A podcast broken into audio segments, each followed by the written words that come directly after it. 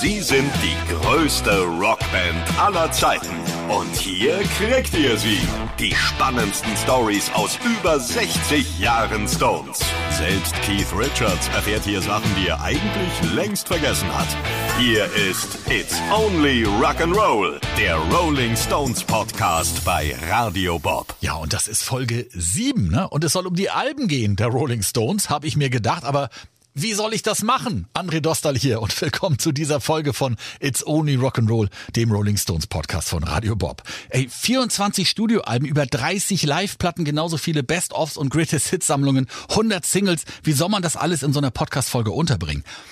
Ich habe mir das folgendermaßen vorgestellt. Wir konzentrieren uns nur auf die wichtigsten Alben, die, die man unbedingt gehört haben muss. Den Rest, den streifen wir so im Vorbeifahren und dann auch nur die Studioalben, denn zu den Live-Platten erzähle ich ja schon ein bisschen was in Folge 5, wo es um die Konzerte und Tourneen geht. Zu der 2023er Platte Hackney Diamonds erfahrt ihr alles in Folge 1 und 2. Das können wir alle schon mal weglassen. Also, 24 Studioalben, ne? wobei in den USA gab's andere Ausgaben als bei uns, deswegen ist es mit dem Zählen so ein bisschen schwierig, aber gehen wir mal von 24 aus. In bis jetzt, wo ich das hier aufnehme, 61 Bandjahren. Das macht eine Platte alle zweieinhalb Jahre. Das ist nur Mathematik. In der Realität sieht das ein bisschen anders aus, ja. In den 60ern acht Alben. In den 70ern sechs Platten. In den 80ern fünf. In den 90ern zwei. In den 2000ern eine. In den 2010er Jahren auch nur eine. Und in den 20ern bisher auch nur eine. Hackney Diamonds. Sie haben also am Anfang unfassbar vorgelegt, um sich zum Schluss wahnsinnig viel Zeit zu lassen. Fangen wir mal vorn an. Die ersten fünf Alben erscheinen zwischen 64 und 67 immer in zwei verschiedenen Versionen. Wie gesagt, der eigentlichen englischen Ausgabe, die auch sonst überall auf der Welt, auch bei uns in Deutschland, hauptsächlich vertrieben wird. Und eine amerikanische Version. Das hat Marketinggründe und die sind ganz spannend. In Europa fehlen die großen Hits auf den Alben. Ne, hier sollen die Fans die Singles kaufen und dann das Album dazu. In den USA war man der Meinung, dass ohne die Singles auch keiner die Alben kaufen würde. Beispiel Satisfaction, bei uns auf keinem Album enthalten, außer auf so Best-of-Kopplung, in den USA auf Out of Our Heads zu finden, genau wie The Last Time. Dafür fehlen dann zwei andere Songs bei den Amis. Between the Buttons in den USA mit Satisfaction und Ruby Tuesday im Rest der Welt ohne diese Riesenhits. Mehr dazu in einer der nächsten Folgen, wenn wir uns die Singles mal genauer anschauen. So. Und aus diesen Gründen kann man am Anfang nicht sagen, das ist die Platte mit dem und dem Song drauf, weil sind nicht drauf, die Hits. So. Die ersten zwei Platten, die erscheinen sogar ohne einen Bandnamen auf dem Cover. Nur ein Foto ist zu sehen, düster sieht das aus, böse. Soll es ja auch, ne, als Gegenentwurf zu den braven Beatles. Viele Coverversionen sind drauf. Rhythm and Blues von in Europa vollkommen unbekannten Künstlern und Stars wie Chuck Berry und Muddy Waters. Ihre eigenen Songs verstecken sie hinter dem Pseudonym Nanker and Felch wie I'm Free.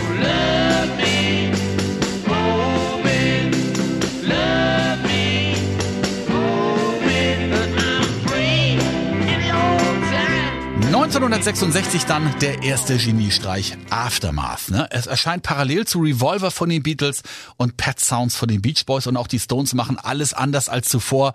Alle Songs stammen von Jagger Richards, jetzt sogar unter ihrem echten Namen und es wird experimentiert mit Marimbas zum Beispiel, weil es damals halt noch keine Keyboards gab, die so einen Sound hätten erzeugen können.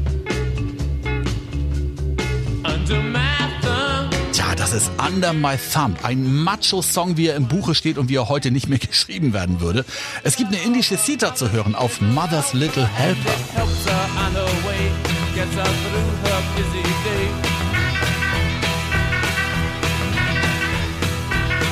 Was für ein Song über frustrierte Hausfrauen, die Pillen schlucken müssen, um glücklich sein zu können. Ja, Zitat aus dem Text. Mutter braucht heute etwas, das sie beruhigt. Und obwohl sie nicht wirklich krank ist, gibt es eine kleine gelbe Pille. Und die hilft ihr auf ihrem Weg, bringt sie durch ihren geschäftigen Tag. Doktor, bitte noch ein paar von diesen Pillen. Draußen vor der Tür hat sie gerade vier genommen. Was für eine Qual, alt zu werden. Ja, nach zwei schwächeren Alben kommen die Stones auf ihrem Höhepunkt an. So gut wie zwischen 68 und 72 sind sie nie gewesen. Meiner Meinung nach. Beggars Banquet, ein Album für die Ewigkeit, geht gleich los mit Sympathy for the Devil.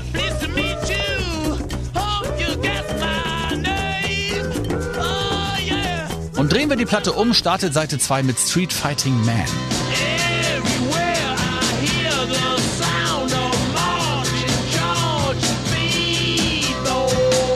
Und während der Aufnahmen zu dieser Platte gibt es Probleme im Minutentakt. Gefängnisaufenthalte. Hört euch dazu die Folge über Mick Jagger an, da erfahrt ihr mehr dazu. Das Finanzamt macht Druck wegen nicht gezahlter Steuern. Bandgründer Brian Jones kann wegen seiner Drogensucht nicht wirklich was beisteuern. Weil ein Filmteam die Aufnahmen begleitet, fängt einer der Scheinwerfer an zu brennen und vernichtet alles im Studio. Also fast alles. Die Bänder mit der Musik, die können in letzter Sekunde gerettet werden. Zu guter Letzt kann das Album nicht wie geplant im März 68 erscheinen, weil die Plattenfirma das Cover ablehnt. Es ist eine vollgekritzelte Klowand in einer öffentlichen Toilette aufgenommen, das Foto. Im Dezember erst erscheint Beggars Banquet dann erstmal mit einem neutralen Cover. Mittlerweile sieht man auf der Platte aber das Klo. Let It Bleed 1969 mit den Aufnahmen fangen sie schon an, da ist der Vorgänger noch nicht mal erschienen und sie machen nahtlos da weiter, wo sie aufgehört hatten. Rhythm and Blues, Blues, Rock, Country, es geht kaum besser wie Gimme Shelter.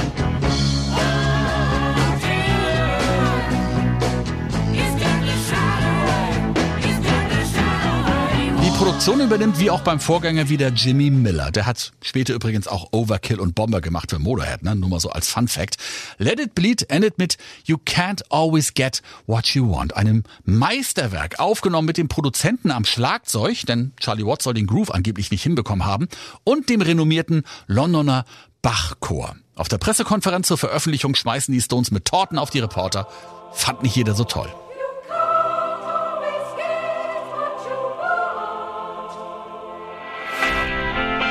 1971 Sticky Fingers, das ist die Platte mit dem Reißverschluss von drauf und der Hose, ne, die sehr enge Hose, die ganz offensichtlich ein Mann trägt. Gestaltet wird dieses Cover von Andy Warhol. Der Reißverschluss ist echt und sorgt für Probleme im Plattenhandel, denn jede Platte, die im Karton oder im Regal gegen die andere gedrückt wird, die wird dann zerkratzt und außerdem kann niemand so viele Reißverschlüsse in die Platten nähen, wie die verkauft wird, also wird er irgendwann nur noch aufgedruckt. Sticky Fingers ist die erste Platte, die auf dem eigenen Plattenlabel Rolling Stones Records erscheint und die erste mit dem berühmten Zungenlogo hinten drauf, das übrigens nicht von Andy Wall stammt. Ja, und die Musik, die ist überragend. Brown Sugar, Wild Horses, diese Bläsersätze bei Bitch, Wahnsinn.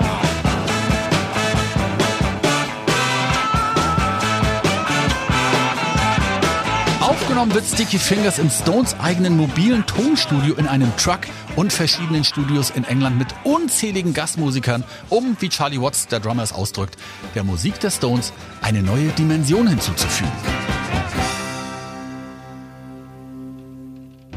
Den Höhenflug beendet 72 dann das Überalbum Exile on Main Street. Ich habe mal ein Buch gelesen. Nur über diese eine Platte. Ein dickes Buch, weil so viel drumherum passiert ist. Die Stones sind im Steuerexil in Frankreich. Keith Richards mietet dort eine Villa. Im Keller soll ein Album entstehen. Es ist da so feucht, dass sich alle Instrumente ständig verstimmen. Es gibt Drogen im Überfluss. Es sind ständig Leute da. Frauen, jeder schläft mit jedem, angeblich auch Jagger mit Richards und jeder mit der Frau des anderen. Nebenbei, möchte man meinen, entsteht dann die Musik. Eine raue Mischung aus Blues, Gospel, Rock und Country. 18 Songs auf zwei LPs, wobei man sagen muss, dass einige Songs schon seit Jahren fertig waren und eigentlich für eine der Vorgängerplatten geschrieben wurden. Bill Wyman, damals am Bass, sagt später, ein gutes Ergebnis, auch wenn es unter sehr schwierigen Bedingungen zustande kam.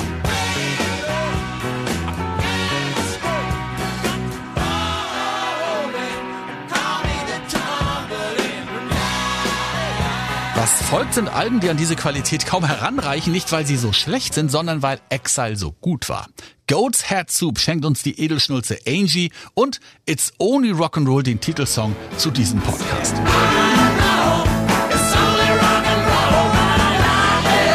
Platte wird 73 und 74 in München aufgenommen in den Musicland Studios, wo auch Queen einige Platten aufnehmen und die Purple unter anderem.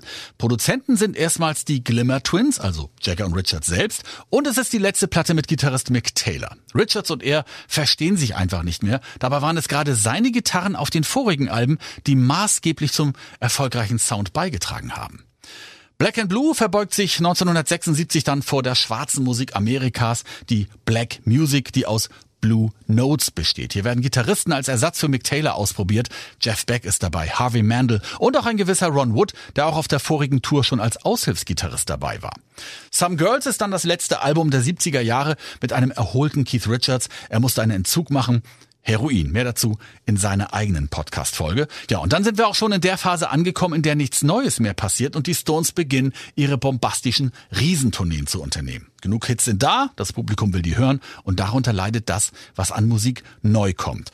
1980 Emotional Rescue, 81 Tattoo You, Undercover of the Night und schließlich Dirty Work, wo sich im Video zu One Hit Jagger und Richards an die Gurgel gehen. Sie können sich einfach nicht mehr leiden.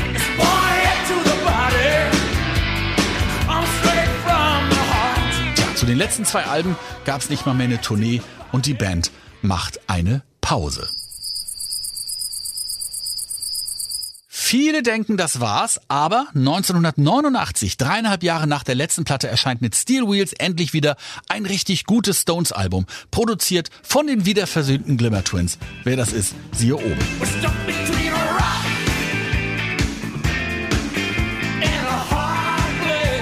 von nun an vergeht die Zeit langsam. Sehr langsam. Ich habe es am Anfang erzählt. Ne? Erst alles ganz schnell, dann ganz langsam. In den 90ern erscheint das für mich überragende Album Voodoo Lounge und das enttäuschende Riches to Babylon.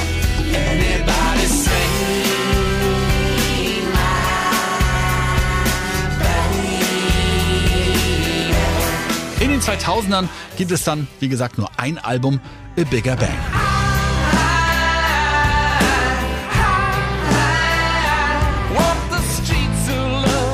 Den 2010ern dann das Blues-Cover-Album Blue and Lonesome und erst 2023 das nächste Album Hackney Diamonds. Mehr dazu, wie gesagt, in Folge 1 und 2 dieses Podcasts.